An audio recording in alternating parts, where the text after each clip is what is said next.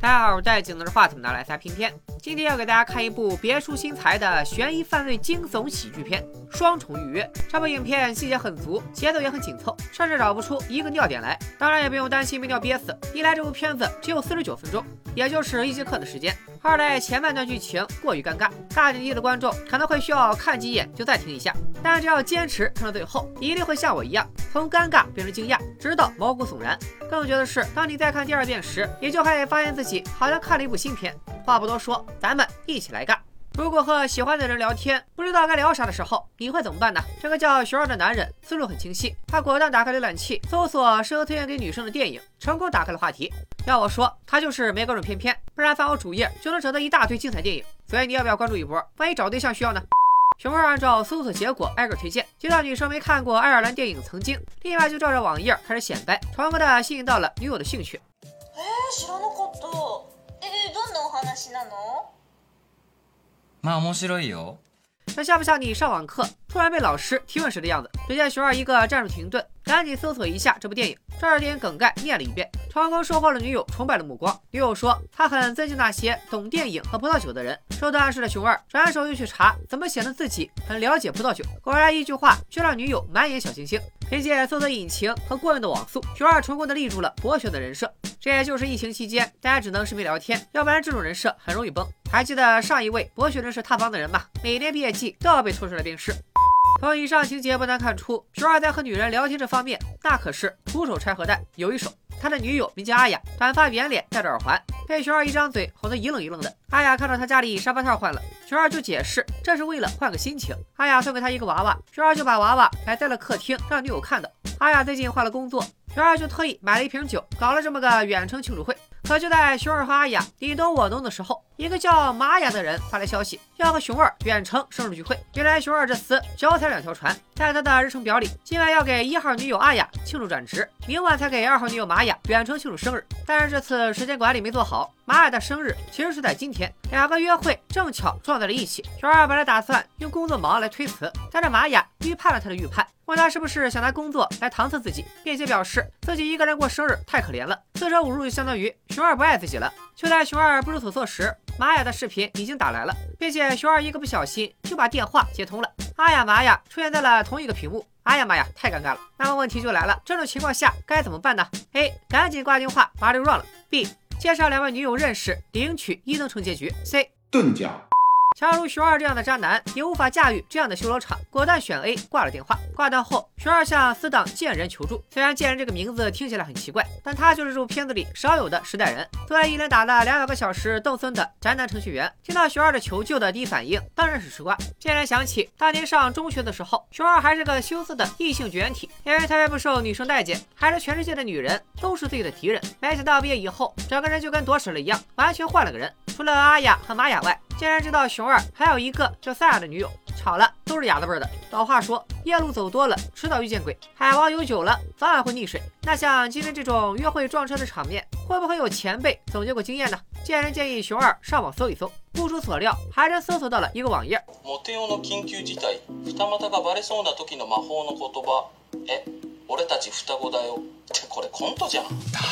モテ用の緊急事態、二股がバレそうな時の魔法の言葉。え、俺たち双子だよ。ってこれコントじゃん。だろ这主意不是一般的馊，大年三十晚上的小品都不敢这么演。就在束手无策之际，一旁的贱人是肯尼迪坐敞篷车，开了个脑洞。他想到给熊二创造一个影分身不就好了？于是就让熊二说一些表示认同的话啊，对对对啊，是是是，你说的真是一点都对之类的，就像于谦老师的举一词儿就能捧一切一样。贱人把这几个动作剪成了一个视频，在熊二分身乏术的时候， 只要用这段视频替代摄像头画面，就能和对方聊一段时间。实际效果就像这样。外にさ来てくれるじゃん車でこう来てくれる売りに来てくれるやつあれなんていうかキッチンそうそうキッチンカーキッチンカーあれ並びに行ったのそしたらそしたらなんかエロドッポが後ろに並んでてえ何何なんで何接下来， 玛雅又打过来视频电话，熊二赶紧解释自己并没有放他鸽子，他已经准备好了生日庆祝会。玛雅问熊二之前老戴的头巾怎么不戴了，熊二解释说是因为弄脏以后丢掉了。此时贱人又发来消息说，既然熊二家里有两台电脑，正好可以双开啊。熊二一想好主意，立马来了个战术卡顿，假装掉线，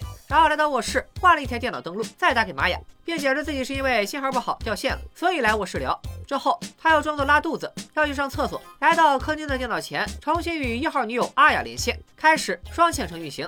不得不说，熊二老海王了，实战操作起来那套路真是老母猪戴胸罩，一套又一套。客厅里的阿雅大声喊熊二，被卧室里的玛雅听到了。熊二只能解释这是自己同事的声音，并且夸张的表示玛雅要比同事可爱一万倍。好死不死，这句话又被客厅里的阿雅听到了。阿雅非要熊二解释解释，是哪个小的蹄子比老娘可爱一万倍？熊二急中生智，表示他是在说自己养的宠物，而且是对方最害怕的宠物。阿雅脱口而出：“不会是蛇吧？”熊二立马随手一搜，没错，我养的还是巨丑无比的印度蟒。可偏偏阿雅不信邪，非要查一下印度蟒长啥样。ワシン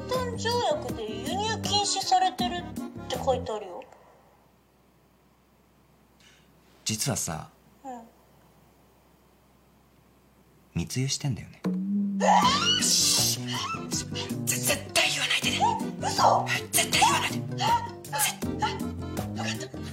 吓得阿雅不敢再说这个话题。接下来，熊二让阿雅讲讲他在工作中的。故事。吐槽一下他的老板，这可引起了阿雅的表达欲，一说起来就是滔滔不绝。于是熊二就把自己摄像头的画面替换成了见人做好的视频，本人则来到卧室，先把玛雅的生日会过完。熊二在客厅和卧室两头跑了好一会儿，仓促之下不断的露出破绽，比如在 A 的面前说出了 B 的名字，拿着 B 的外卖跑到了 A 的面前吃。幸亏熊二凭着满嘴跑高铁的本事，一一糊弄过去，要不然洪世贤和成哥的下场，熊二高低得选一个。折腾了好几趟以后，熊二再次来到客厅，看到阿雅正在对着手机碎碎念。阿雅解释自己是个油管新人 UP 主，正在录视频。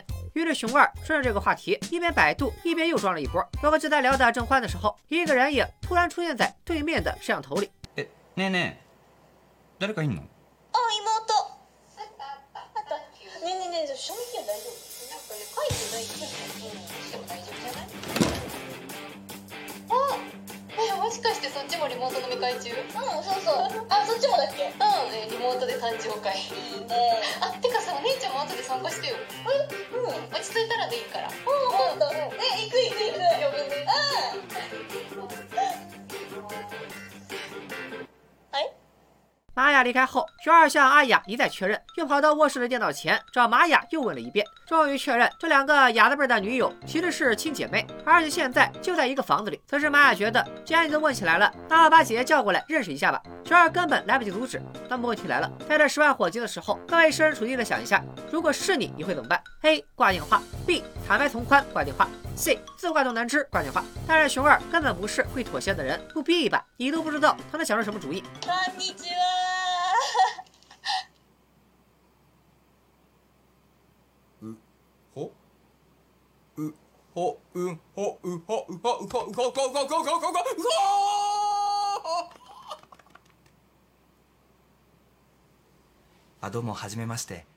这咋还反组了呢？熊二想要蒙混过关，带着妹妹介绍完熊二以后，姐姐阿雅隐约觉得有点不对劲。她觉得自己妹夫从名字到声音再到身上穿的衣服，怎么看怎么像自己的男朋友。你们的老婆是同一个人？对对对啊。于是阿雅让熊二把脸上的遮挡图去掉。熊二假装自己不会玩这些花里胡哨的贴图，得要一个个试。可人要是倒霉的时候，放屁都能拉裤裆。他试着试着，突然就切换成了一个兔子耳朵的特效贴图，完全把脸露出来了。有一说一，此情此景，我总觉得在哪儿见过。本来我是个颜值主播的，私の彼氏のユージ那么问题又来了，面对阿雅的死亡凝视，各位会怎么做呢？A. 灭霸打过来了，我要去保家卫国。 B. 我是谁？我在哪？我好像失忆了。C. 毁灭吧，赶紧的，累了。但越是千钧一发的时候，熊二就要越能使出让人窒息的骚操作。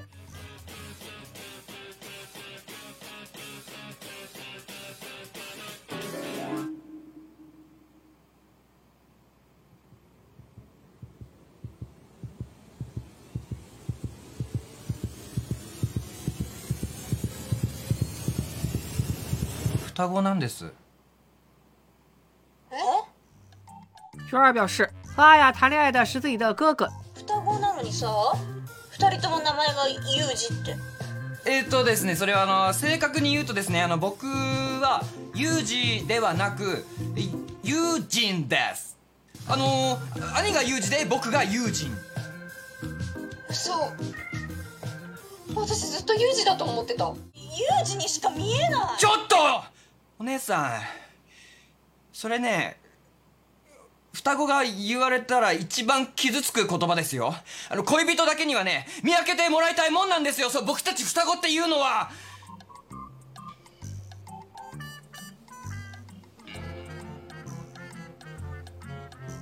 不得不说，这么扯淡的解释都能模糊过关。对面这两位女士看起来不大聪明的样子。不过事儿还没完，对面的姐妹俩又蹦出了个新主意。既然缘分如此妙不可言，而且看视频里的背景，你们应该是住在一间房里， 那何不四个人一块视频呢？生死关头，熊二赶紧向贱人求助，但是贱人并没有立刻回复他。不过看到聊天记录里那个捧哏视频，熊二又有了主意，他赶紧跑到客厅，用那段视频伪装为哥哥，自己的回到卧室继续聊天。事实证明，作为一个倾听者，只需要隔一会儿嗯啊一下，就可以完美进行所有对话。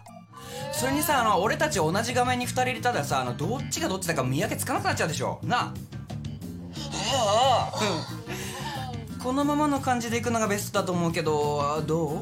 ほんとその通り。ほら兄貴もこう言ってることだし。えー、まあ確かにすごいそっくりだけどえでもこんなに似てるんだったら2人が一回一緒に並んでるとこ見てみたい。ねえ姉ちゃん。うんうん見たい。いやあほらお兄さんお腹空いてる。いやいやいやダメだってメだってダメ。いやダメ。だダメだって兄貴。えーもうさちょっとさユージンさノリ悪いよお兄さんこんなノリノリなの。ほんとその通り。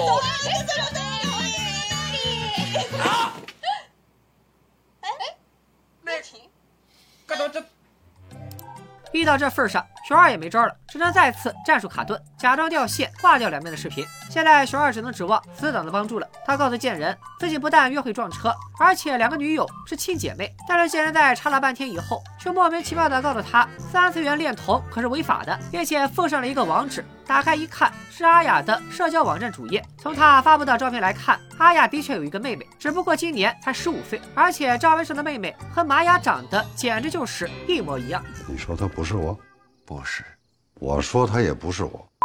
看来这里面有问题。难道阿雅有俩妹妹？就在熊二疑惑的时候，一封新闻弹了出来，显示的是附近找到了一具女尸，而死者正是熊二很久没联系的女友萨雅。这一切都太巧了，不由得让人怀疑熊二是不是被下套。正巧这时，玛雅的电话又打来了。熊二就坡下驴，试探一二。他在阿雅的照片里找到了她的全家福，上面还有他父亲的名字。于是熊二单刀直入，问另一位女友玛雅，她们姐妹的父母叫什么，做什么工作。事实证明，两位女士的撒谎能力的确没有熊二那么高，稍微一试探就露馅了。熊二直接戳穿了两人并不是亲姐妹，质问她们到底有什么目的。面对诘问，两位女士相视一笑，眼睛里放出诡异的光。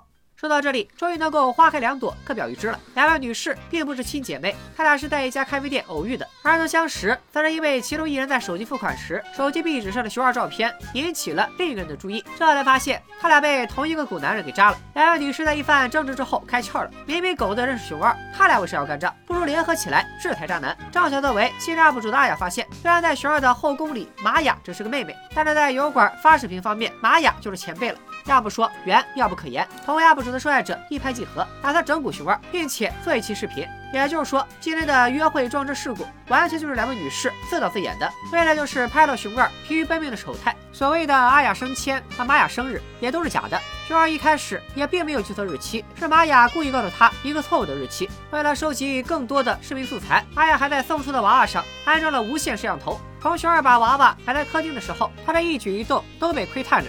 得知真相以后，熊二想要销毁娃娃，但是所有的视频都已经无限传输到女士这边。穷途末路的熊二彻底破防，跪下疯狂的祈求他们千万不要把拍到的内容上传。但是此时人为刀俎，他是鱼肉，完全没有讨价还价的余地，大快人心的水势。这就告诫我们一个道理：做人还是得一心一意，做事就要以诚相待。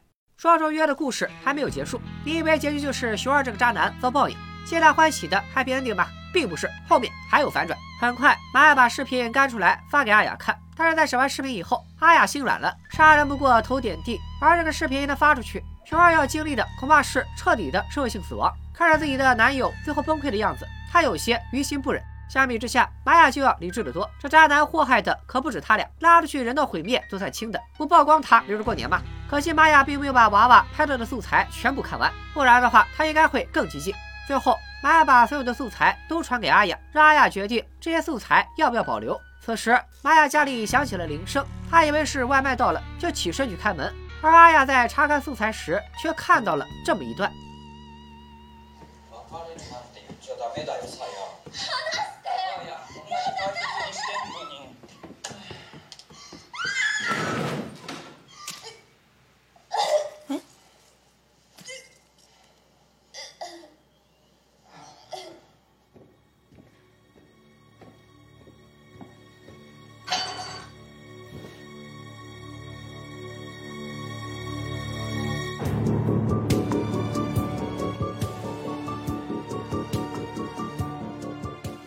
看来熊二就是杀害萨亚的凶手。如果说熊二谈恋爱的标准是提分手就分手的话，那阿雅自己岂不是也很危险？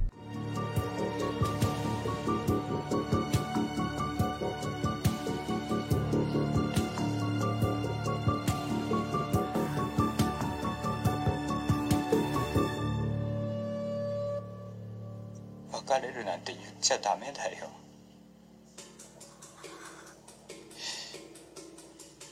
次は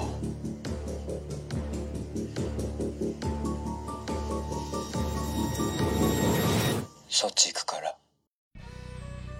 这部电影名叫《双重预约》，电影的前三分之二都是喜剧，但是在结尾的时候悬念陡升， 突然就牵扯出一桩杀人案来。不过在看完结局和解谜花絮以后，重新再看这部片子，就会恍然大悟，案件的细节在前面的剧情里一直都有铺垫。一开始阿雅在聊天之中提到沙发套坏了，从日程表可以看到，故事发生的时间为五月五日，正是天气转热的时候。如果按照熊二所说，他是为了换个心情才换沙发套，一般来说应该是由深色换为浅色才合理。但从剧中我们可以看到，他换了一个深色的沙发套。后来我们才知道，沙发套是因为沾了血才被换的。而且仔细看就会发现，沙发背后的桌子上摆满了清洁工具。在片中，男主是个搜索小达人，从他浏览器的页面标签上也可以看到，熊二之前搜索了如何清洗血渍等等问题，这些都暗示了他曾经清理过命案现场。还有一个提示，就是在很多照片里都出现了头巾。玛雅还问过熊二头巾咋不戴了，熊二说是因为弄脏扔掉了。他其实并没有说谎，头巾和沙发套一样，都因为沾了血而被丢掉。关于熊二是个仇视女性的变态杀人犯这一点，其实从之前见人的话里也能窥见一二。他说熊二以前上学的时候非常内向，甚至都不敢和女生说话，还说全世界的女人都是自己的敌人。另外，关于死者萨亚的线索，其实一直都有。熊二声称自己和萨亚已经一个月没联系了，但是在他的聊天界面上，萨亚昨天还和他说过话，并且通话记录里也有萨亚的电话记录。懂日语的话，再看到这里就能发现熊二在撒谎；不懂日语的话，就只能在官方的解谜视频里寻找答案了。除此之外，熊二的手背上一直贴着创可贴，也是杀人时受的伤。而在搜索画面中，还有更多的文字提示，比如熊二搜索电影的时候，全都是结尾大反转的类型。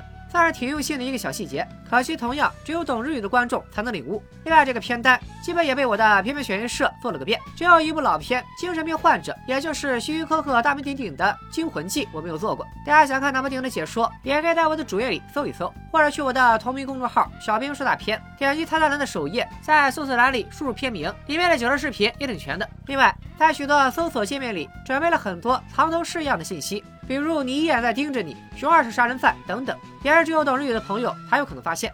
好吧，估计懂日语也够呛发现得了。这里的泥燕就是阿雅所送的那个娃娃。泥燕是日本传说中的一种妖怪，能够辟邪除病。因为疫情的原因，在日本一度卖得很好。亲子之间送一个泥燕娃娃，也属于美好的祝愿。而这个道具和许多细节，也表明了影片拍摄的大背景，那就是疫情之下，日本政府下达了自诉令，让大家自觉待在家里，别溜达。所以影视剧的拍摄也被迫打断。也正是受限于疫情，才让剧组想到了可以制作这种桌面电影。说起来，桌面电影并不是什么新鲜玩意儿，比如别人解说过的《网络迷踪》《解除好友二暗网》，也是这种纯靠电脑桌面来讲故事的作品。因为当年还和团队的小伙伴一起拍了一部短剧《怪事屋》，其中有一集便是用了桌面电影的形式。有兴趣的观众可以看一下。这部电影似乎证明了桌面电影的拍摄方式格外适合疫情的大背景。比如这部短剧，四间房，五个人，几台电脑，拍三天就完成了。省时省工省隔离，这就充分说明，只要思想不滑坡，办法总比困难多。只要剧本扎实，故事叙述的精彩，换一种表达方式，或许能探索出更好的效果。但要是思想滑了坡，那这边方就只能给观众含泪喂食。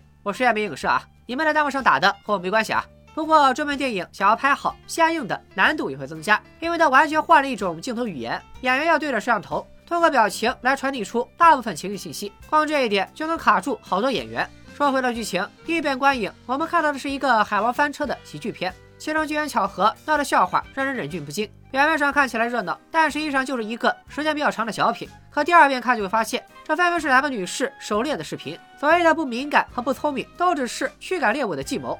阿雅在前半段的表演中，总有一种夸张的感觉。最初我觉得日剧里难免会有一两个浮夸的人物，但再看就觉得很合理，因为这场聊天本就是阿雅设的局。你以为他只是普通聊天，实际上他们在逢场作戏。而且阿雅知道，他们的视频通话最终会被做成视频发到网上，所以也会不自觉地进入自己拍摄视频时的状态。这也解释了前半段里另一个妹子玛雅会时不时露出比较诡异的眼神，那个眼神就像是在说：“老娘就看着你怎么装。”以上就是双重预约的简单介绍。七高不给大家讲述了剧情，但是剧中有大量海王翻车的名场面，那种尬战地心的感觉，不是解说能完全复刻的。非常推荐大家闲暇时看一看原片。下一期视频不出意外的话，又是一期家长版的片片选一社，我会讲解一部由知名小说改编的电影，大家不妨来猜一猜。那咱们下期再见，拜了个拜。